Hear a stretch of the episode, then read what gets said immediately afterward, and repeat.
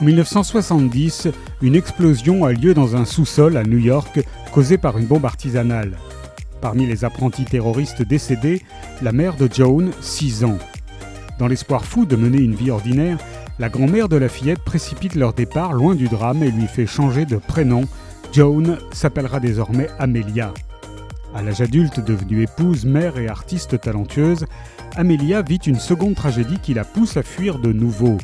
Elle trouve refuge à des centaines de kilomètres dans un pays d'Amérique centrale, entre les murs d'un hôtel délabré, accueilli par la chaleureuse propriétaire Leila. Tout ici lui promet un lendemain meilleur, une nature luxuriante, un vaste lac au pied d'un volcan.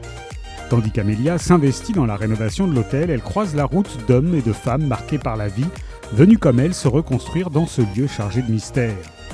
Mais la quiétude dépaysante et la chaleur amicale des habitants du village suffiront-elles à faire oublier à Amelia les gouffres du passé? A-t-elle vraiment droit à une troisième chance? Dans ce roman foisonnant, Joyce Maynard, qui partage son temps entre le New Hampshire et le Guatemala, emporte les lecteurs avec la virtuosité qu'on lui connaît sur quatre décennies. Riche en passion et en surprise, l'Hôtel des Oiseaux explore le destin d'une femme attachante dont la soif d'aimer n'a d'égal que celle, vibrante, de survivre. L'Hôtel des Oiseaux de Joyce Ménard est paru aux éditions Philippe Ray.